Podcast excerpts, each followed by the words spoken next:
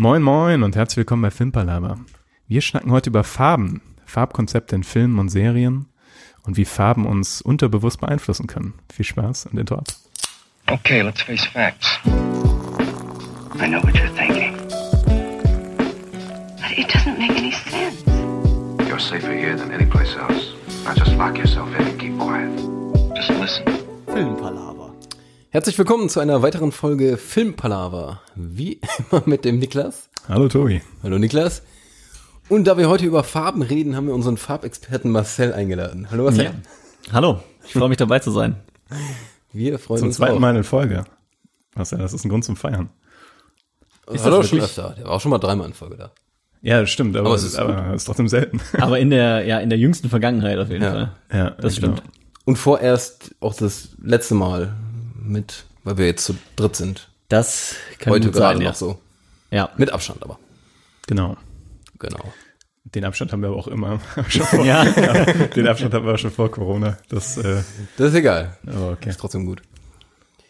Also wir quatschen heute allgemein so ein bisschen über Farbgebung in Filmen, wie das so die Leute beeinflusst, die das gucken, wenn es auch unterbewusst beeinflusst.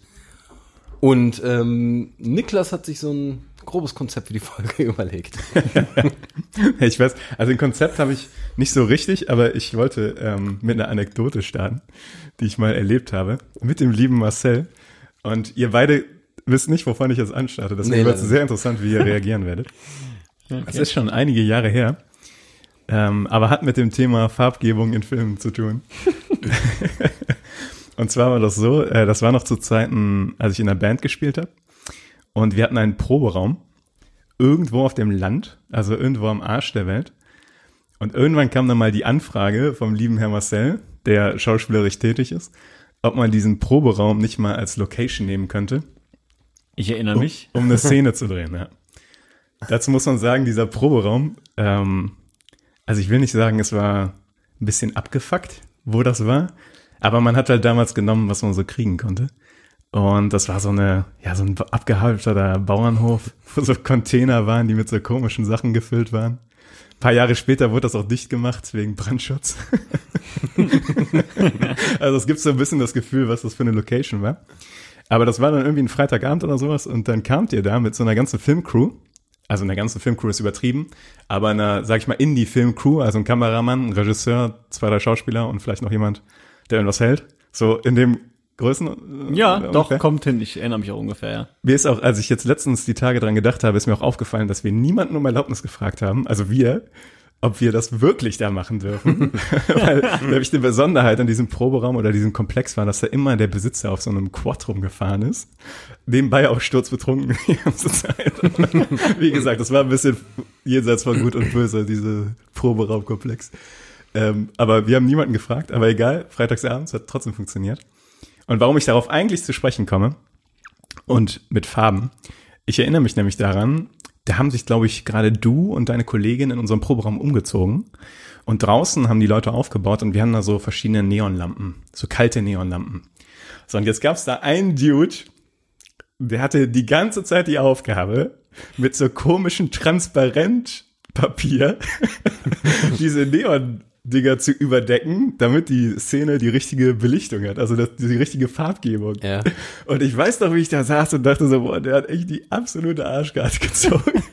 Weil der, ich weiß noch, dass einmal wurde eine Szene gedreht mit grünem Transparent vor dem Neonlicht. Und da meinte der Regisseur irgendwie so, nee, Leute, da muss rotes Transparent vor. Und da musste er wieder mit dem roten Transparent das davor halten. Und ich weiß noch, dass ich, das war übrigens auch das erste Mal und das einzige Mal, dass ich hier an einem Filmset war, in Anführungszeichen, dass ich dahinter saß und dachte mir so, boah, was für ein undankbarer Job. Aber trotzdem interessant und lustig.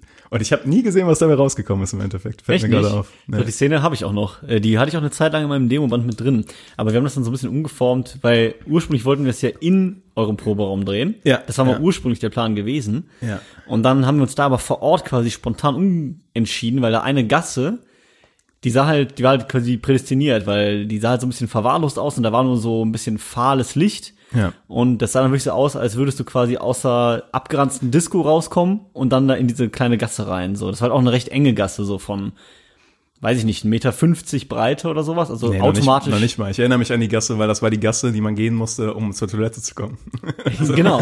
Also es war, Das waren 60 Zentimeter oder sowas oder Ja, vielleicht das war auf jeden Fall 80. echt nicht viel Platz und es Ja. war automatisch dann dadurch so eine Bedrängnis und die Szene war halt auch so, dass die eher bedrängend war und äh, die ist nicht so happy und gut für Laune Ja.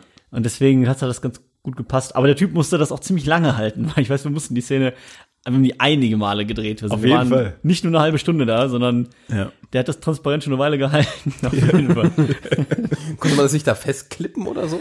Ja, ich glaube, irgendwann haben sie es auch ein paar Mal versucht, das festzukleben, dann ist es auch teilweise abgegangen. Das hängt ja immer davon ab, wie dann der Untergrund da ist. Ja. Und der war, glaube ich, nicht so top. Nee. Ja, Es war auf jeden Fall äh, sehr Indie-mäßig. Aber äh, war sehr interessant.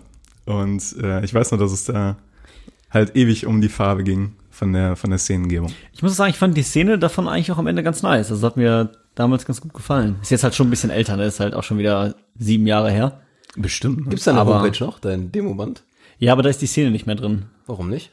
Ja, weil du hast immer nur so drei, vier Szenen in deinem Demoband, damit das nicht zu lang wird. Und da versuchst du dann natürlich halbwegs aktuellere Sachen zu nehmen und nicht die Sachen, die sieben Jahre alt sind. Wa- Was hast du drin? Mal ganz kurz aus Interesse. Ich habe eine Szene drin aus dem Kurzfilm von letztem Jahr. Das ist meine, nee, meine zweite Szene ist das. Meine erste Szene ist die von Das Wasser des Lebens, das Märchen von ARD, Was spielst du da nochmal? den Stallburschen Günther. Ich wollte nur noch mal fragen. Das hat echt Spaß gemacht. Das war wirklich eine witzige Rolle. Das war halt, Ich hab's auch gesehen. ja, das war so klein, aber irgendwie witzig. Hat einfach Laune gemacht. War sehr cool, dich im öffentlich-rechtlichen Fernsehen Ja, tatsächlich, zu ja. sehen. ja. Ja. Auch nur klein war. Und ich fand es auch witziger, als äh, beim Staatsanwalt die Leiche zu geben. Die Story hatten wir ja schon mal. Ja, ja. Genau, mit dem Applaus äh, dann so du nackt völlig auf dem- nackig auf auf, der dem, Bahn äh, ja. auf dem Metalltisch. Ja, was ist jetzt abgedreht? Woo! Denkst so, okay, awkward. Okay. Darf ich mir vielleicht kurz was anziehen? Ähm, ja, aber deswegen habe ich genau die Szene von Das Wasser des Lebens, dann die Szene aus einem Kurzfilm von, ich glaube auch letztem, vorletztem Jahr. Und ich weiß gar nicht, was meine anderen beiden Szenen sind. Ich glaube, ich habe eine Szene, die ich so mal gedreht habe, auch Mhm. rein fürs Demoband.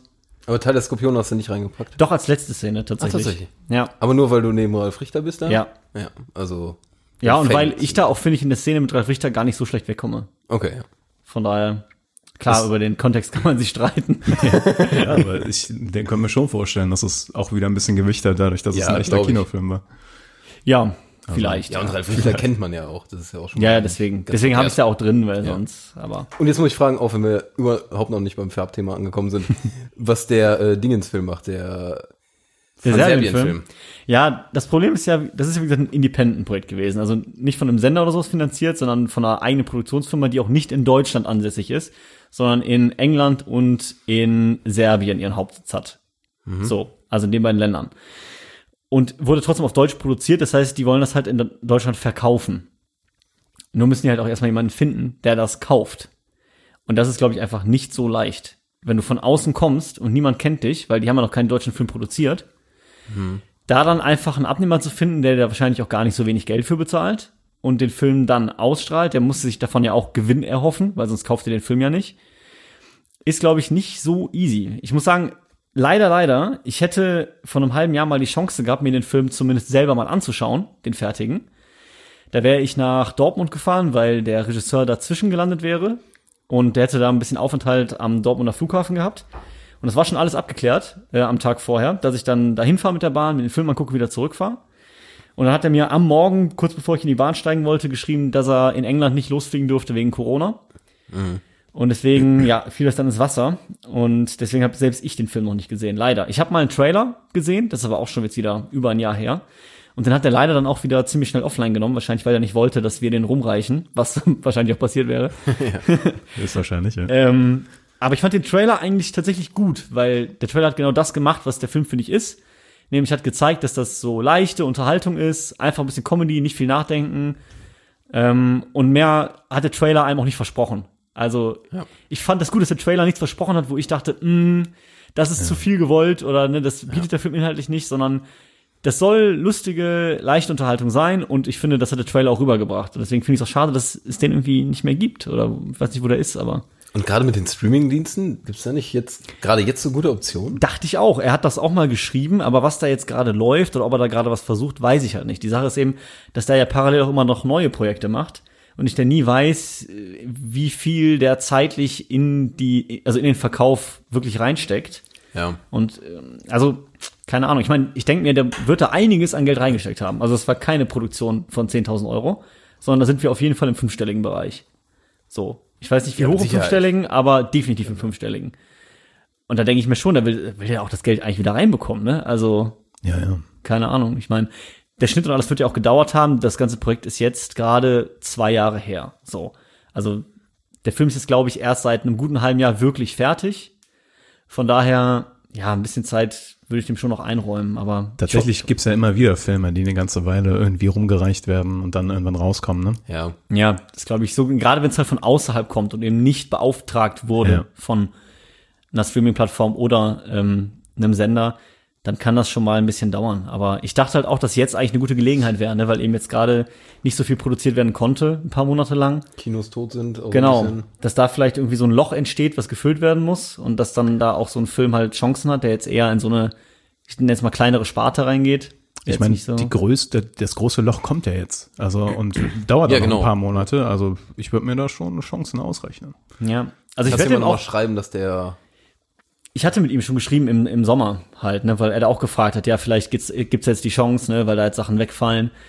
Ähm, aber ja, ich werde ihn bestimmt noch mal fragen in naher Zukunft, wie es so aussieht. Das mache ich nicht immer so in regelmäßigen Abständen von ein paar Monaten. Frage ich immer mal nach, so wie sieht's aus, gibt's irgendwas Neues? Du Weil es mich dann dürftest- natürlich schon auch interessiert. Du dürftest in dem Fall hier auch natürlich Werbung machen. Dann, Ja. wir laden, dich, nett, wir ja. laden dich dann ein als, als äh, Mitglied von Film Palaver und Gast. Und Gast, ja. und dann äh, bewirbst du das den neuen. Ich hätte Bock Ja, zu sehen. Auf jeden also ich Fall. muss auch sagen, da würde ich auch gerne Sachen drüber erzählen, weil das war Ja. noch viel, also da kann ich viel coolere Geschichten, glaube ich, zu erzählen als Total der Skorpione. Da war ich ja nur zwei Tage im Wald, ist dann ganz witzig, aber auch schnell auserzählt. Und das war ja schon mit einem ganzen Monat in Serbien rumreisen und mit einer großen Filmcrew und alles. Das war schon nochmal eine andere Erfahrung auf jeden Fall. Bei Tal der Skorpion hast du mehr bei der Premiere im Kino erlebt als Definitiv, ja. Das glaube ich, ja. ja Aber das Fall. ist eine Geschichte für einen anderen Tag. ja, Ja, einfach nicht so schwarz sehen, genau. um zurück zum Thema zu kommen. Sondern grün wie die Hoffnung. Okay, alles klar. Ähm, ja, Farben in Filmen. So. Sind du das gerade so neu gelesen? Man darf jetzt auch nicht die falschen Vorstellungen haben. Also wir werden jetzt nicht äh, im Detail auf die, ähm, sag ich mal, äh, auf die technischen Vorgänge davon eingehen oder so weiter, wie man die Farbgebung da richtig gestaltet. Aber ich hatte einfach mal Bock mit euch darüber zu quatschen, auch so über die konzeptionelle Sache von Farbgebung in Filmen.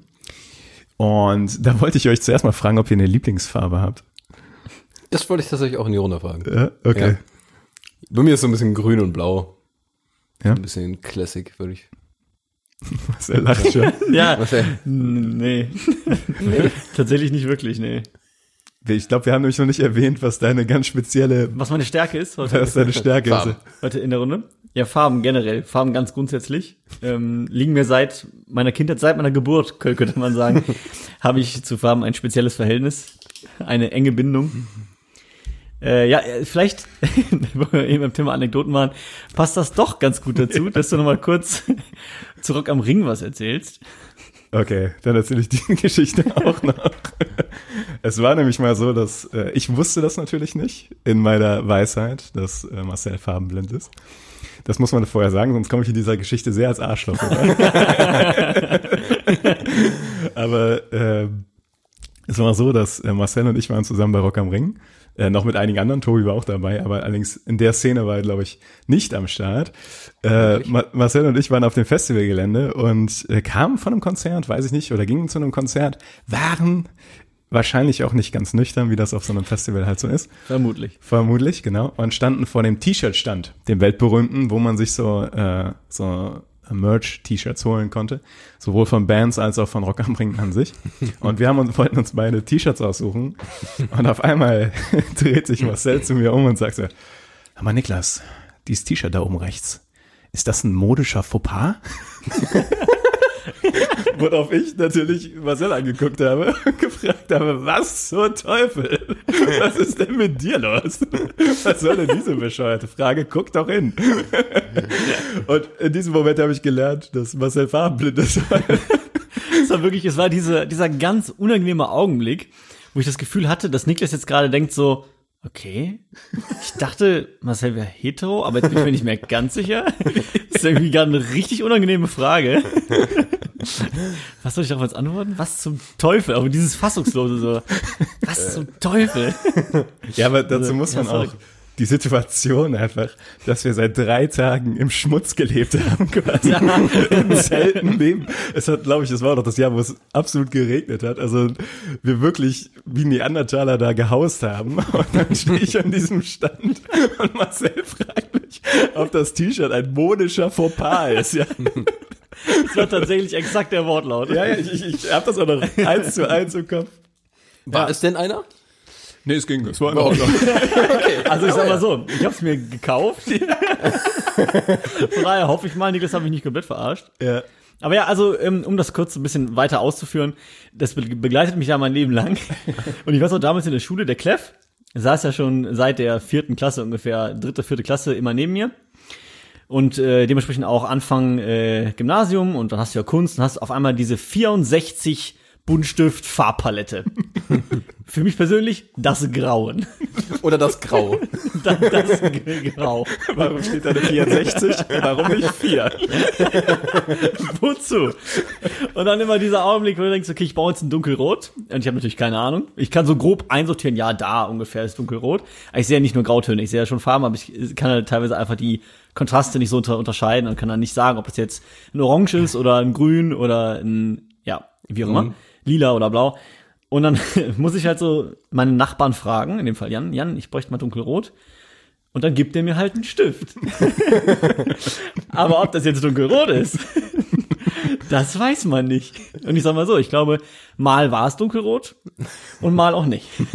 Also ich weiß noch, ich habe mal bei einem ähm, Bildcontest mitgemacht, mit meiner Schwester, glaube ich, wo man so nach Zahlen äh, einfach nur die Bilder ausmalen sollte. Mal nach Zahlen, ja. Genau, und äh, ich war halt richtig stolz, weil mein Bild so richtig farbenkräftig war und ich dachte so, boah, meins ist viel, sieht viel cooler aus als das von meiner Schwester. Ja, ich hatte halt auch einen lila Himmel. Und das fand ich persönlich halt schöner, weil er war halt intensiver. Aber das sind halt so Sachen, da fällt es mir dann schwer. Deswegen bin ich hier heute der absolute Experte, wenn es ums Thema Farbkonzepte in Filmen geht. Ich kann euch die Farbpalette runterbeten. Ich muss auch noch sagen, ich erinnere mich auch an den Physikunterricht. Da warst du, musstest an der Tafel irgendwie diese Kraftpfeile malen. Ja. mit Grün und Rot und sowas. Es war grün, Und dann, orange und rot. Wirklich, das ist ja, das kann furchtbar. sein, ja. Und dann hast du immer so eine Kreide aufgenommen, dann kam so der Blick zu ins hin in die Runde, dann kurz noch nicken oder Kopfschütteln und dann wurde fröhlich der Fall gemalt, ja. Ja, da war ich teilweise schon ein bisschen abhängig von der Gnade meiner Mitmenschen. Aber immer mit ich- Humor gesehen. Und ich weiß noch, wo wir dieses äh, Geschenk gekauft haben für den Abi-Gag. Äh, für, wo wir im Geschenk eingepackt waren. Wir Engelsaktion. Ah, yo. Da hatten wir auch noch ein relativ peinliches. Da hast du auf pinkes Papier gezeigt, was du unbedingt haben wolltest. Und da stand so eine alte Frau neben uns. Und wir hatten vorher schon so komisch rumgerechnet, rumgerechnet, wie viel Papier wir brauchen, um uns kartonmäßig so einzupacken. Und dann meint die auch nur so, also ich wollte ja eben schon bei den ganzen Zahlen nicht sagen, aber jetzt mit der Farbe? Du meinst, ob das ein cooles Blau ist. Das war äh, voll rosa, ja. Das war kein gutes Blau. Ja. ja, also das begleitet mich, wie gesagt, mein Leben lang. Von daher. Ich finde das so faszinierend, weil das ist etwas, was man sich, das ist ähnlich wie, wie man sich nicht vorstellen kann, wie etwas aussieht, wenn man die Brille nicht trägt. Also Ja. wisst ihr, was ich meine? Ja. Ich, ich, genauso wenig kann ich mir vorstellen, wie es für dich ist, farbenblind zu sein. Das ist äh, etwas, was du mir wahrscheinlich auch nicht erklären kannst, weil Nee. wie ist es für dich im Herbst, wenn du jetzt in Bäume betrachtest, die ja vom Grün auf Gelb und rötlich runtergehen? Kannst du das unterscheiden? Oder, Ich sag mal, wenn ich die Blätter jetzt so nebeneinander halte, dann oder sehe ich das erzähle ich dir gerade Neuigkeiten? Herbst? Was? Also wenn ich die Blätter nebeneinander halte, dann sehe ich da schon einen Unterschied. So. Ja. Aber ich glaube tatsächlich, dass ich, wenn ich in der Natur bin, einfach nicht viel auf Farben achte. Tatsächlich nicht. Boah, das ist krass. Also ich glaube halt, ich achte in der Natur viel mehr auf Geräusche und auf das Gesamtbild und weniger auf bestimmte Farben. Einfach weil ich sie nicht so krass kontrastreich wahrnehme wie andere, glaube ich. Und das ist, also es gibt ja diese Brillen aus Amerika, glaube ich, kommen die, die so wohl so ein bisschen diese Farbenblindheit bei einigen, auch nicht bei allen, ähm, ja. so ein bisschen aufheben sollen. Aber ich habe die tatsächlich noch nie ausprobiert. Also keine Aber ich Ahnung. hätte dir aber- das irgendwann geschickt und du meinst, du hast so einen Test gemacht und die würde nicht bei dir klappen. N- Jein. Also ich habe einen Test gemacht. Äh, man, man kann das online so scheinbar prüfen, ob Ja. diese Brillen bei einem Wirkung zeigen würden oder nicht. Und bei mir kam halt raus irgendwie nicht die komplette Wirkung, aber nach zwei, drei Wochen würde ich wohl einen Unterschied merken. Nach also zwei, es war irgendwie Wochen? so 60, 70 Prozent oder so Wirksamkeit. Was ich auch spannend fand, dass es keine Instant-Wirkung hat, Ja. sondern dass da bei mir halt dabei stand, dass das quasi, dass ich mich dran gewöhnen müsste. Und dann würde ich einen Unterschied sch- merken. Aber ich habe es, wie gesagt, bisher noch nie ausprobiert, keine Ahnung. Aber es wäre was, was ich eigentlich mal ausprobieren wollen würde. Weil ich kenne halt so Reaction-Videos so aus den USA. Ja, die kennt man auch so, ja. Genau, wo halt die Reaktionen teilweise sehr krass ausfallen. Und es geht mir ja genauso wie dir. Also wenn du jetzt sagst, du kannst das so rum nicht nachvollziehen, ich kann es ja. auch nicht andersrum nachvollziehen. Ne? Ja. Also ich weiß ja nie, wie es ist, diese Herbstfarben in dem Kontrast zu sehen, wie ihr sie seht. Was, glaube ich, schade ist. Ja, das glaube ich auch. Ich bin gestern noch hier durch den Park gelaufen und das sieht halt teilweise so cool aus und so schön einfach. Ja, ja.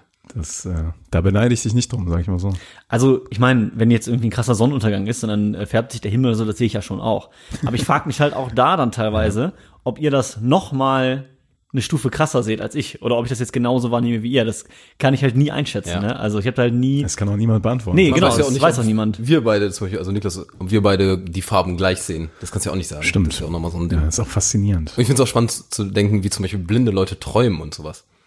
Also da gibt es Ja. so ganz viele Sachen, auf wenn jeden du das Fall. nicht hast. Das ist Das ist ja abgefahren auf jeden Stimmt, Fall. Farbenblindheit ist ja nur eine ganz kleine Stufe eigentlich zwischen. Vielleicht gibt's ja auch irgendwas. Guck mal, manche Menschen sind farbenblind. Vielleicht sind auch alle Menschen blind für irgendwas, was sie. Wisst ihr, was ich meine? Also, Infrarot oder äh, Infrarot, weiß ich genau. nicht, ja. Oder äh, also in einen, in einen äh, Lichtbereich oder sowas. Wo dann andere Lebewesen denken würden, hey, was ist denn mit euch los? Ja. naja. Ja, gut. Das, dann wird's, die, die Gespräche werden mit heute mit dir besonders interessant. Ja. Aber ich frage mich, hast du denn dann, ähm, kommt dir irgendein Film äh, oder eine Serie dann direkt in den Kopf, wo du sagen würdest, die Farbgebung davon fand ich besonders beeindruckend oder sowas? Oder ist das für dich dann ein No-Brain? Also, dass, dass du da wirklich gar nicht drauf achtest? Oder nicht drauf Doch. achten kannst? Aber ich glaube, mir fällt es halt mehr auf, wenn es extremer wird. Und ich finde, ähm, und da bringe ich jetzt mal eine Serie ins Spiel, die ich noch nie hier genannt habe. ähm, Breaking Bad mag ich die Farbgebung extrem gerne. Das, das knallige Rot, ne? genau. Er guckt da unsicher. diese, ja, ja, genau. diese eindeutige Farbgebung. Ja, aber Ähm, knallig trifft auf jeden Fall gut bei Breaking Bad. Ja, also da fällt es mir halt auf jeden Fall auf. Ich könnte, aber das ist halt echt das Ding, ne? Ich könnte jetzt nicht benennen, was konkret mir daran auffällt oder warum genau oder welche Farbgebung es hat die meiste Zeit. Ich weiß, es sind irgendwie halt so warme Farben gefühlt die meiste Zeit. Es ist halt kein Blau, was da drüber liegt. Das ist halt eher so, Das ist so krass. eher halt warm von der Struktur her. Und ich finde gerade bei den Rückblicken, auch bei Breaking Bad, ist es auch nochmal ganz extrem. Das ist auch nochmal so richtig weich gezeichnet und farblich und alles. Also, Aber das ist ja genau das Spannende, weil ich glaube nicht, dass du das nur nicht kannst, dass das viele nicht können, weil das so eine unterbewusste Sache ist. Also auch bei Breaking sein, Bad. Also Das stimmt. Obwohl Breaking Bad, habe ich auch hier auf dem Zettel stehen, tatsächlich eins der krassesten Beispiele ist. ja, ja. Weil die sehr stark in diesen grün-gelben Bereich reingehen. Was ja, Wüste, ne? Das ist doch dann so. ja, nee, nicht nur deswegen, sondern halt zum einen auch wegen Mexiko allein. Weil alles, was in Mexiko spielt, hat irgendwie aus irgendeinem Grund diese Gelb-Schattierung. Mega-Gelbstiche. Genau, das ist gang und gäbe in Filmen. Du weißt immer, dass das in Mexiko ist, wenn, Stimmt, das, ja. wenn da so ein gelber Filter drüber liegt. Ähm, aber zum anderen auch dieser, hat dieses grün-gelbliche, etwas sehr kränkliches und etwas sehr, ähm, ja, wirkt halt wie Schwefelrauch oder sowas, also wie halt etwas, was irgendwas kaputt macht, also was chemisch halt. So assoziiert man damit. Ich zumindest. Und das, äh, finde ich, kriegt man auch natürlich auch durch die Location da, weil das da in New Mexico gedreht wurde. Da ist alles so tatsächlich wüstig. Ähm, aber das kriegt man schon stark mit, finde ich auch. Ja. Also Breaking Bad ist da schon ein krasses Beispiel für. Ich hatte das mit Tobi auch eben. Aber Vielleicht kannst du das selber mal eben erzählen, weil du hattest da auch schon mal was rausgesucht zum Thema. Also einfach wie, das geht jetzt so ein bisschen in Richtung Kostümbild. Also dass die ganzen Charaktere, da gibt's so Bilder von, wie die über die ganzen Staffeln äh, ihr Farbschema von den Kleidungen her ändern. Und tatsächlich, dass äh, Walter White, der am Anfang, weiß ich noch, wo noch alles okay ist, ganz andere Klamotten trägt, dann irgendwann, wenn er in diese bösere Phase geht, äh, Ich weiß leider nicht, auf welche Farben der wechselt, aber insgesamt geht's dann Ich glaube, er trägt immer noch rote Kleider, also rote ja, zum Hemden Teil. und sowas. Und teilweise gibt's so extreme Szenen sogar, wo der gerade relativ relaxed ist, so irgendwas Dunkles anhat und dann im Gespräch wird er sauer und dann zieht er seine Jacke an, hat irgendwas Rotes oder so drunter. Also super viel durchdacht und das finde ich mega spannend, weil das checkt man ja eigentlich nicht. Aber es spielt halt mit diesen ganzen Grün steht für Hoffnung und Ja. Rot kann für Gefahr oder für was Warmes stehen. Ich glaube, es ist sogar die Szene mit äh, I am the danger. Ja, wo der mit Skyler redet, das kann gut sein. Genau, da zieht er sein Hemd dabei aus und hat unter einem sowieso schon rötlichen Hemd ein noch roteres Hemd oder noch roteres ja. T-Shirt. Und äh, das suggeriert dann direkt Aggressivität und äh, Gefahr. Ja, vor Das allen ist Dingen, krass. Ja. dass es da ja auch bei allen Charakteren halt so durchdacht ist, dieses Farbschema, Genau. ne? Ja. Das Hank, Hank hat auch immer so seine, seinen eigenen Stil und zum Beispiel die Frau von Hank, die ist immer durch die ganze Staffel einfach lila, was so ein bisschen Unschuld ist. Und das ist eigentlich Stimmt. mega spannend gemacht. Also es gibt so Bilder, wenn man einfach Breaking Bad Color oder sowas, vielleicht noch äh, Klamotten, wie auch immer, eingibt, da siehst du wirklich wie über die Staffeln, was die immer so anhaben. Und Jesse hat zum Beispiel immer grün, äh, gelb und rot. Dauerhaft ist mega interessant. Finde ich richtig cool. Ja, Aber ist halt, Fall. was du eigentlich, wenn du es so guckst, jetzt nicht, du guckst nicht, ah, der hat was Grünes an und so, sondern das wirkt ja, Ja. auf dich. Und das finde ich eigentlich das viel geilere da an, an Farben. Ja, deswegen fand ich das auch so faszinierend und wollte mal eine Folge darüber machen. Weil es gibt natürlich super viele ähm, oder Filme generell, die, wo das massiv auffällt, weil dir irgendwann das ins Gesicht geschrien wird quasi. Äh, Blade Runner ist dafür ein gutes Beispiel. Können wir vielleicht später noch genauer darauf zu sprechen kommen. Aber diese subtile Kunst mit der Farbe umzugehen, das ist halt etwas, ähm, was man wirklich nicht, also was man einmal, einmal muss das einmal jemand einem sagen, dass die im Film darauf achten, wie die Farbgebung ist. Und ab dem Punkt achtest du da drauf und denkst, ach klar, stimmt, habt ihr Ja. recht. Habe ich vorher gar nicht so wahrgenommen, ist nur in meinem Unterbewusstsein passiert. Und äh, so, so Tricks und so, ja, diese Assoziationshilfen, dass du, ist ja ähnlich wie mit, oder es gibt viele Parallelen dazu Musik, dass du so Musikthemen mit Charakteren verbindest, dann verbindest du auch noch Farben mit Charakteren und auf einmal muss der Charakter nicht mehr erscheinen, sondern nur noch die Musik spielen und die Farbe auftauchen und du weißt sofort, dass dies, diese Szene, die gerade passiert, mit diesem Charakter zu tun hat, auch wenn der Charakter in der Szene gar nicht drin ist. Ja. Das ist so eine faszinierende Parallele. Ich finde das so Farben, wie du es eben mit äh, Mexiko meintest, so Farben auch super helfen dabei, äh, Orte zu beschreiben einmal. Äh, Stimmung natürlich, klar, mit düsteren und nicht so düsteren, aber auch zum Beispiel, das hatten wir auch vorhin, äh, Zeiten. Also zum Beispiel, wenn eine Rückblende ist, dass du dann teilweise schwarz-weiß hast oder viel weniger Farbe einfach, weil man sich an so eine rückgehende Zeit gar nicht so erinnert oder so. Ja, stimmt. Und dass dir das, äh, man, also hin und wieder, finde ich, sieht man aktiv, ach, jetzt sind wir, so wie es hier aussieht, sind wir scheinbar in Mexiko, nehmen wir das einfach als Beispiel. Und hin und wieder meinst du, ah, jetzt ist eine Rückblende, einfach nur dadurch, dass sich diese Farbgestaltung ändert. Und das finde ich äh, ziemlich spannend und ist eine gute Hilfe, jetzt nicht einfach zu sagen, 30 Jahre vorher oder sowas. Ja. Also auch dieses Show Don't Tell. genau. So ein bisschen, ja. Das finde ich das Coole.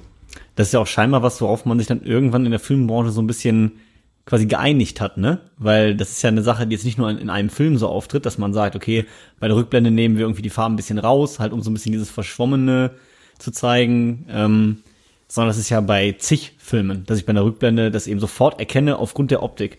Ja. Weil das eben im Film irgendwann so etabliert wurde und dann halt von ganz vielen Leuten so übernommen wird als Konzept, zu sagen, wenn ich eine Rückblende mache, zeitlich, dann auf die Art und Weise, damit sofort alle merken, okay, das ist eine zeitliche Rückblende. Ja. Aber ich würde auch sagen, weil es einfach intuitiv ist tatsächlich. Also nicht nur hat es hat einer damit angefangen und die anderen haben es nachgemacht, weil es funktioniert hat, sondern einfach, dass diese unterschiedliche Farbgebung intuitiv in Menschen sagen, okay, das ist jetzt irgendwie etwas anderes, ob es örtlich ist oder zeitlich. Ich weiß, dass sich irgendwas verändert hat, vielleicht nur unterbewusst, aber irgendwas ist gerade anders so und das ist ja eine Riesenhilfe, wenn du irgendwas filmisch erzählen willst. Das ist richtig, aber ich finde, da gibt es schon mehrere Optionen, das darzustellen. Du kannst ja optisch ganz Klar. viel verändern. Du kannst ja nicht nur die Farbe verändern, du kannst ja auch generell das Bild halt verschwommen machen oder langsamer oder was weiß ich, oder leiser oder dumpf oder du kannst ja, du hast ja zig verschiedene Möglichkeiten. Und das mit der Farbe ist aber schon so ein Konzept, was sich, finde ich, ziemlich durchzieht Ja. bei so Rückblenden. Und um an dem Punkt nochmal anzuknüpfen, man merkt auch, wenn es schief geht, wenn die Leute sowas nämlich nicht anwenden. Aktuelles Beispiel dafür ist die erste Staffel von Witcher, wo die Zeit äh, ähm, Zeitstränge so verwirrend zusammengeschachtelt sind und keine visuellen oder musikalischen Unterscheidungen haben und du, du dadurch verloren bist. Und zusätzlich steht da nicht drunter irgendwie vor zehn Jahren oder vor 15 Jahren. Und die halt so- Charaktere sehen eins zu eins gleich aus. die Charaktere, weil die genau. nicht altern teilweise, Ja, ja. genau. Das ist so. Da kommen mehrere Sachen zusammen. Aber wenn das halt gelassen wird, komplett führt das schnell zu Verwirrung. Ich finde, da könnte man jetzt eigentlich Kurzfassung sagen, bei Witcher, wer auch immer fürs Farbkonzept da ist, ist scheiße. Mal ganz hart gesagt. Also ich finde, da hätte man viel mehr machen können, so wie du es gerade beschreibst, finde ich. Ja. Ja. Ja, da frage ich mich immer, hart, ob das ja. noch eine bewusste Entscheidung ist. Wahrscheinlich ja schon, aber für was? Also für Verwirrung? Weiß ich nicht halt, wie zielführend das ist. Also bei Witcher könnte ich mir vorstellen, das Problem war, dass die, die Anteile der Szenen aus den verschiedenen Zeitsträngen halt so groß sind, dass wenn du ein und du über einen, einen Stil stülpst, sage ich mal so eine andere Farbgebung oder sowas, wirkt das halt fast schon so 50-50, weißt du, du hast zwei, dann wirklich zwei unterschiedliche Stile und nicht mehr nur noch einzelne Szenen, die diesen Stil haben, um die zeitliche Veränderung zu zeigen. Oh, schwierig. Würde Marcel nicht stören. Aber würde dem durchschnittlichen War da was? Zuschauer wahrscheinlich auffallen. Ja. Ja. Aber ähm, was ich eben noch sagen wollte, du hast ja komplett richtig gesagt, dass ähm, auch zeitliche äh, Unterschiede durch Farben dargestellt werden können. Und äh, nicht nur in der Story, sondern tatsächlich auch saisonal. Also man kann durch Farbe suggerieren, ob Frühling, Herbst, Winter oder Sommer ist. Oder auch Oder Tag, auch, Nacht. Oder auch Tag oder einfach. Nacht, genau, ja. Und das sind so, so subtile Sachen, da mu musst du halt keinen Charakter mehr sagen lassen, ja, ähm, bei diesen Wintertagen ist mir immer sehr kalt. um, das, um das mal sehr mit dem Holzhammer zu formulieren. Sondern du gibst einfach eine sehr dunklere Farbgebung oder sowas oder sehr winterhaftige Farben, also nicht keine knalligen Mhm. Farben oder sowas rein. Und schon hat der Zuschauer ein Gefühl dafür, in welchem, äh, in welchen Jahreszeiten das spielt. Gutes Beispiel dafür ist Prisoners. Komme ich jetzt so drauf, weil ich den vor kurzem nochmal gesehen habe. Oh. Aber der ist auch, ähm, die Farbgebung ist unglaublich trist. Also nur so braun und Grautöne und überhaupt keine Sättigung in den Farben und du siehst kein knalliges Rot oder sowas und siehst kein Grün.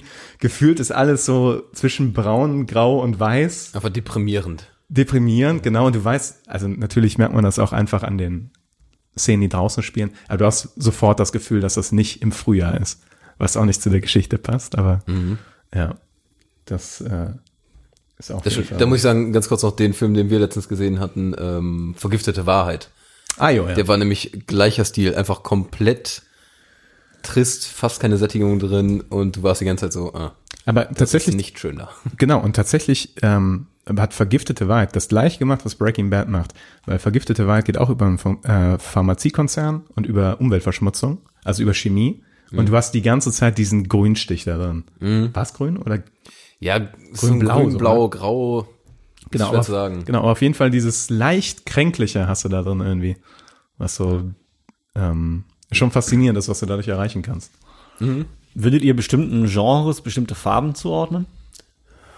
Es geht schon, grob, glaube ich. Ja, Farben ist immer noch so, die Frage ist Farben oder Helligkeiten ist es ja auch zum Teil, ne? Ja. Ja, genau. Ähm, Sättigung, klar, Comedy Kontrast. ist heller als ein Horrorfilm, der ist dunkler, jetzt mal ganz einfach gesagt. Ähm, Farben ist jetzt schwierig. Ja, okay, Farben an sich ist vielleicht auch, aber Kontrast und Sättigung und Helligkeit, da kann man schon viel mitmachen. Also du siehst sofort, ob das eine Comedy ist, wenn die Farben ultra knallig sind, wenn du ultra hohen Kontrast hast. Also es springt dir quasi aus dem Fernseher entgegen. Das sieht man auch unglaublich krass an Sitcoms. Ja. An, äh, bei Serien sieht man das besser eigentlich, weil alles, was irgendwie dich zum Lachen bringen soll oder sowas, ist halt so knallig, hell Ja, das stimmt. Tarz. top ausgeleuchtet. Sitcoms haben ke- fast keinen Schatten. Also die Wohnungen von denen sind immer so hell, dass du überall hingucken kannst und so weiter. Ja, du hast nicht diese harten Schattenkanten. Also auch Genau. kein Gesicht, das so halb verschattet ist und sowas, weil das Genau. ist immer erstmal wieder düster. Und wenn du dann den Schritt machst zum, zum Beispiel Dr. House, Dr. House ist ganz anders beleuchtet, weil Dr. House viel, viel mehr Themenbereiche abdeckt und viel düsterer ist teilweise. Aber das ist halt auch so ein bisschen so diese Krankenhausatmosphäre, ne? So dieses, Ja. äh, Ja, aber wenn du Scrubs und Dr. House in der, in der Farbgebung und äh, Belichtung vergleichst, Dr. House ist viel düsterer und viel, viel weniger knallig und so weiter. Also das ist, Ja. ein, das ist ein großer Unterschied. Marcel, hast du denn irgendwas gelesen mit Farben? Ja, also ähm, das ist natürlich für mich immer ein bisschen schwierig, sowas zu sehen, aber ich habe auch nichts gelesen. Aber was mir tatsächlich mal aufgefallen ist, weil ähm, es mir selber gar nicht aufgefallen ist, sondern weil mir das mal gesagt wurde während der Schauspielausbildung. Ähm, und danach ist es mir schon aufgefallen, nämlich dass im deutschen Film Farbgebung oft ein Problem war. Also Problem im Sinne von, dass sich da eben keine Gedanken gemacht wurden oder werden über Farbkonzepte. Und dass man eben bei amerikanischen und britischen oder anderen internationalen Produktionen oft sieht, dass es halt dieses Department gibt, was sich wirklich überlegt, wie ist für den Film unser Farbkonzept, unser Farbschema. Schema. Danach richten sich dann auch die Kostüme und ne, wie gesagt eben die Nachbearbeitung der ganzen Produktion und so weiter. Und dass in Deutschland eben oft der Film, so wie er ist, genommen wird, geschnitten wird, dann klar wird er mal so ein bisschen geglättet, nenne ich es mal, aber farbtechnisch passiert da nicht mehr viel. Und deswegen erkennst du deutsche Filme auch ganz oft sehr, sehr schnell. Gerade die Fernsehproduktionen. So, diese Krimis, die sehen auch immer alle gleich aus. Die haben vielleicht einen leichten Blaustich, aber das war's.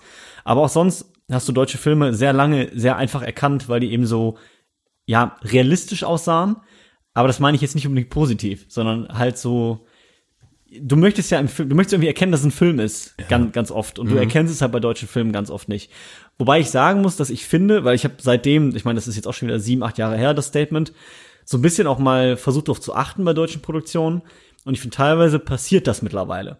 Also, es gibt mittlerweile deutsche Filme, wo ich eindeutig sehe, dass da Farbtechnik, ich weiß das zwar eben immer nie was, aber ich sehe halt, dass es nicht diesen klassisch deutschen Look hat, sondern dass es eben doch farblich, dass da was gemacht wurde, was bearbeitet wurde, ähm, sich da Gedanken drüber gemacht wurden, dass es schon internationaler aussieht mittlerweile, als es noch vor mehreren Jahren der Fall war. Ich glaube, es war auch teilweise gewollter. ne? Also im Deutschen, dass es so ein bisschen realistischer äh, aussieht, einfach auch, um sich ein bisschen abzuheben, das deutsche Kino vom Um sich internationalen, schlecht abzuheben. um sich schlecht abzuheben, genau, ja. Ich weiß nicht, ob das wirklich gewollt war. Ja, natürlich, also sonst hätten sie es ja gemacht. Also das wird ja jetzt kein Geheimnis für die ganze Branche gewesen sein, dass die, äh, dass es Farbkonzepte gibt in Amerika für die Ich kann mir einfach vorstellen, dass sie keinen Wert drauf gelegt haben und gedacht, ist nicht so wichtig oder Ja, ja, sowas. aber das ist ja dann gewollt. Ja, Also- okay, ja. Aber ich finde auch, dass zum Beispiel so Schweighöfer-Produktion, das sieht echt aus, wie wenn du RTL 2 gucken würdest. Obwohl die, obwohl die. Til Schweiger-Filme alle einen ähnlichen Look haben tatsächlich.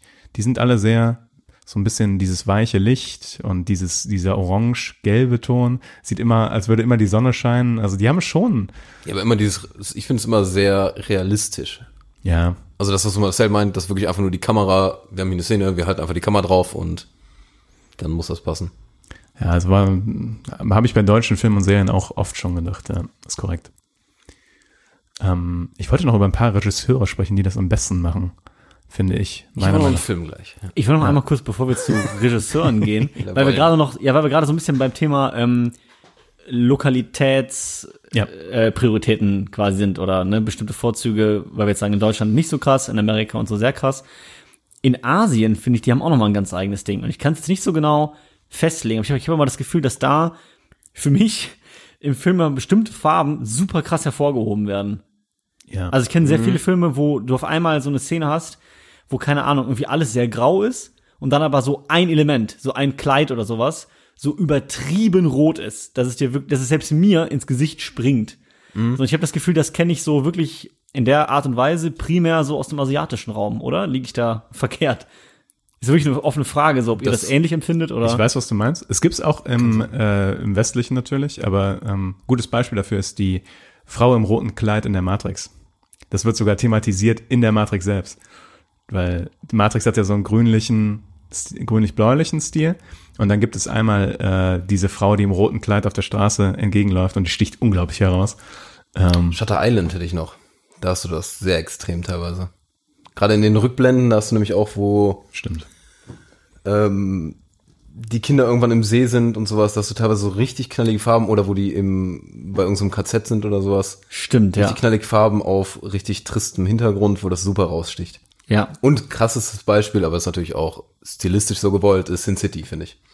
Komplett Ja. schwarz-weiß mit prägenden Elementen wie Das sollte sogar dir aufgefallen sein. Das stimmt, ja, das ist wirklich das Blauen Extrembeispiel. Und das muss ich sagen, habe ich früher richtig gefeiert. Ich fand, das sah unendlich geil aus. Ich finde den Stil halt auch ganz geil. Ich meine, ich würde es jetzt nicht in jedem Film so äh, feiern, aber Mhm. wenn das halt auch ausgelegt ist. Ich glaube, mir ist das aufgefallen bei dem Film Hero, oder wie heißt der? Kommt doch an. Das ist, Ist auch so ein asiatischer asiatischer Film? Film. rumfliegen und so, ne? Ja, ja, genau. Ja. Und da sind auch so Szenen drin, wo so bestimmte Sachen so voll krass kontrastreich hervorgehoben werden. Ja, die machen das schon viel, das ist korrekt. Das, äh, Ja, gut, aber das wollte ich nur, weil wir jetzt so sehr westlich gerade ähm, alles genannt haben Mhm. und so diesen asiatischen Raum so ein bisschen rausgelassen haben. nee, ist aber korrekt. Da gibt's einiges.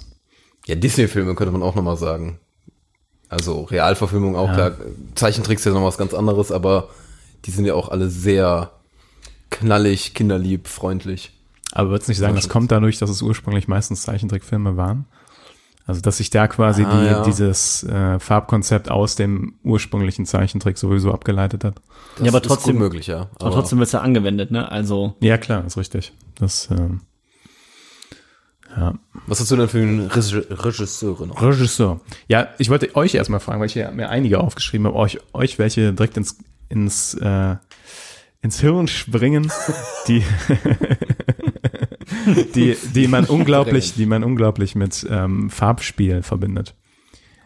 ja. Da gibt's auf jeden Fall welche. Ja, Wie gesagt, die Sache ist halt, das ist Marcel, sowas, lass, lass mir meine Frage raus. da achte ich halt null drauf, ne, bei einem Regisseur, wie der jetzt mit Farben umgeht tatsächlich. Also, keine Ahnung. Ich wüsste es halt äh, Villeneuve, aber halt durch jetzt Blade Runner und so weiter, wo es halt sehr extrem ist. Ja. Durch Drive. Und durch ja, Drive. Drive, zum Beispiel, genau. Drive der- ist aber Niklas Winning Reffen und das Oh, ich war aber, ich bin, war einfach bei Ryan Gosling, muss ich zugeben. Ich habe geträumt, sorry. Aber tatsächlich ist Niklas Winning Reffen, der ganz oben auf meiner Liste steht. Was hat der noch außer Drive dann? Äh, Only God Forgives, ich habe noch einen. The Neon Demon, den wir hier zusammen gesehen haben tatsächlich. Ah, ja. Ja, Der, sprich mich weiter. un unglaublich krasse, äh, unglaublich krasses Einsatz von Farben und von visuellen Effekten und äh, äh, unglaublich visionärer Stil von dem irgendwie, finde ich. Also ich gucke den unglaublich gerne und der spielt unglaublich krass mit Farben.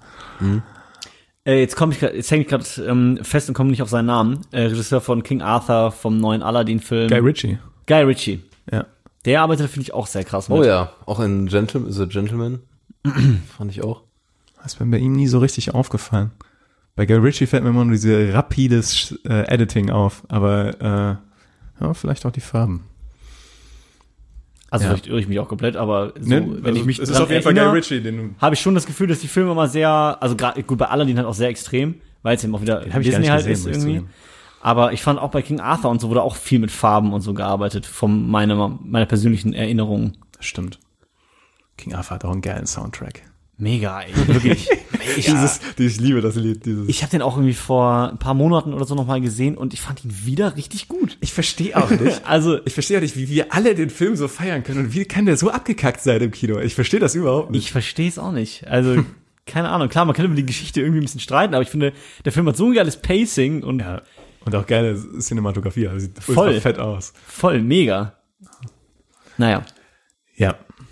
Äh, und ich wollte noch äh, zwei richtige Größen, Stanley, Kru Ku ach, Stanley Oh, ja. Kubrick zum einen. Da ist es relativ offensichtlich. Ja, das stimmt. Das äh, oft, oft auch rot bei ihm, tatsächlich, von der Farbe her. Alleine Mhm. in Shining, wo der äh, Aufzug da mit Blut geflutet wird. Ja, das ist schon, sagt Oder- schon alles, das stimmt. Oder in 2001 Space Odyssey diese roten Möbel auf der auf dieser Shuttle-Station. Ne? Ist da bei Space Odyssey nicht auch diese letzte Szene, wo da so durch diese Zeit Boah, ja. Wirrwarr-Dinger und da hast du auch nur Farben und also Ja, oder einen ganz weißen Raum und dann halt rot in Ja. einer Stelle und dann halt der Monolith, der komplett schwarz ist. Also er spielt auch sehr krass damit. das stimmt. Ähm, ja, und äh, Fincher. Und bei Fincher Da finde sind ich wir so, wieder. ja, ja, Das ist fast das neue Herr der Ringe. Ich wollte gerade sagen. Aber bei Fincher finde ich so interessant, dass du ähm, über die Jahre sogar seine Veränderung in seinem farblichen Stil dir nämlich anschauen kannst. Wenn du dir nämlich die Filme Fight Club und Sieben anguckst, haben die so einen gritty, gelben, äh, urbanen Stil und sehr, alles wirkt sehr, äh, ja, eklig, sage ich mal so. Oder, also ek- ist nicht ganz das richtige Wort, aber einfach so gritty und irgendwie dreckig. Und er ist über die Jahre gewechselt zu einem sehr kalten, bläulichen Stil, der unglaublich clean wirkt. Also, wenn du dir gerade Social Network anguckst oder ähm, The Girl with the Dragon Tattoo, bläulich, blau-silbern so Farben, also so unglaublich clean, äh, steril, würde ich so sagen, und äh, ganz anders als Sieben und Fight Club.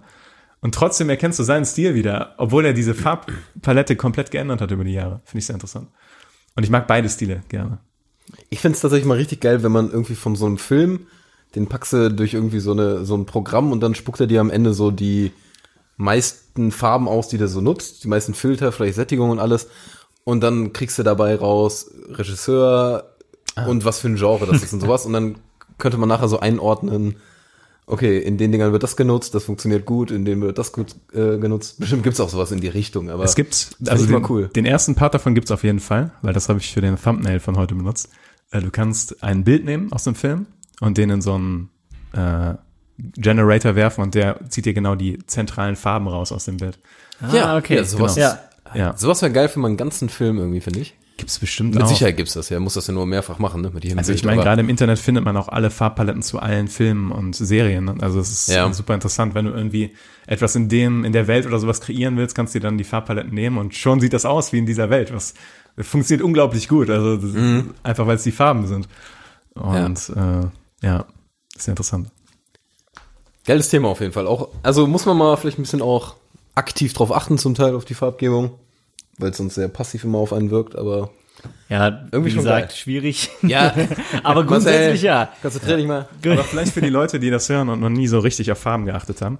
Ja. Wes Anderson. Hab Ja, auch Oh, stimmt. Oh, Ja, ja, guter genau. Punkt. Stimmt, Grand ja. Budapest Hotel, Ja, Da bist voll. du farbgewaltig. Moonrise Kingdom. Aber das geil. Ist unglaublich krass. Das stimmt, ja. Jetzt, wo du sagst, auf jeden Fall, ja. Und das kombiniert noch mit diesem Stil, das macht auch noch mal viel aus, finde ich. Da ist das dann so weit, was so bei Fincher ansatzweise ist. Du ke- erkennst Fincher an der Farbpalette, aber den Wes Anderson, da mag die Farbpalette Palette auch eine andere sein, aber du erkennst das trotzdem, weil das so Ich finde, bei Wes Anderson ist es wirklich sein Markenzeichen, tatsächlich, Ja, ja, wie ja. er damit umgeht. So, das gehört einfach zu seinem Stil und du erkennst die Filme halt sofort daran. Schon so Ja. ein bisschen in die Richtung einfach too much. Ja, genau, auf- aber gewollt Aber angenehme, halt. Genau, irgendwie, ja. irgendwie cool, ja. kombiniert mit sehr comichaften Figuren und so weiter. Bewegung auch, finde ich zum Teil. Und, ja, sehr Das ist schon interessant. Sehr interessant. Das stimmt, ist auch ein gutes Ja. Beispiel. Ja, gut. Ja, ja, ja, ja gut. Habt ihr noch Aspekte, die man da besprechen müsste?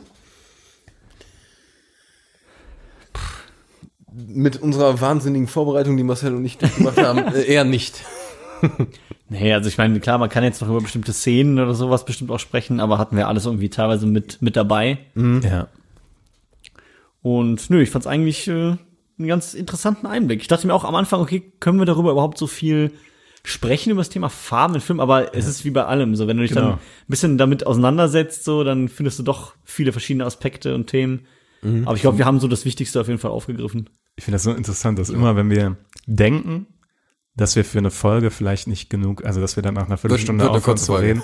Kompletter, Sch- das ist uns noch nie passiert. Egal Das um stimmt, welches ja. Thema, um welches lächerliches Thema es geht, ja. es wird weg. immer mindestens eine Stunde. Und dann ist eher so dein Blick auf die Uhr, so wir müssen langsam mal Zum Ende zum kommen. Ende Marcel muss kommen. gleich zur Bahn rennen. Ja, genau. genau. Der Klassiker hier. Ähm, ich glaube, das ist Ja. dem Podcasten geschuldet, dass du sonst keine äh, Gelegenheit hast, so über ein Thema so ausführlich zu reden. Und dann kannst du mal alles rauswürgen, was dir so über die Jahre sich da angesagt Ja, das ist ja hat. das Schöne. ne? Ich meine, wir nehmen uns doch wirklich die Zeit dafür, um uns wirklich einfach nur über dieses Thema zu unterhalten. Und auch sonst, wenn du jetzt auf, auf einer Party oder so bist, gut, jetzt gerade eh nicht, aber normalerweise dann äh, unterhältst du dich halt mal so zehn Minuten über was und dann geht auch wieder irgendwo was. Dann ist wieder irgendwo Action, dann wird man wieder, da wieder Musst dir ein rausgezogen neues Bier holen. und du musst dir ein neues Bier holen, so du wirst immer wieder zehn Minuten. un unterbrochen in diesem Dialog und deswegen führst du ihn halt nicht so tiefgehend. Ja. Und das ist halt hier das Coole. Wir nehmen uns halt die Zeit, um wirklich mal alles, was einem dazu einfällt, so rauslassen zu können. Das ist auch meine wird gut. Theorie, warum Podcasts so erfolgreich sind. Weil genau das im alltäglichen Leben nicht passiert. Dass du, du, du redest zwar mit Leuten über Stunden hinweg, aber nicht über ein Thema. Ja. Und wenn du dieses konzeptionelle, diesen konzeptionellen Rahmen hast, den du dir selber gibst, strangerweise, ähm, funktioniert das auf einmal und äh, ist dann sehr interessant. Ja. Sehr, war auf jeden Fall ein spannender Vorschlag, Niklas. Ja, Alles klar, dann rappen wir es ab. Gerne. gerne. Ja, gerne. Rap, rap, rap. Ja, gerne. Rap, rap.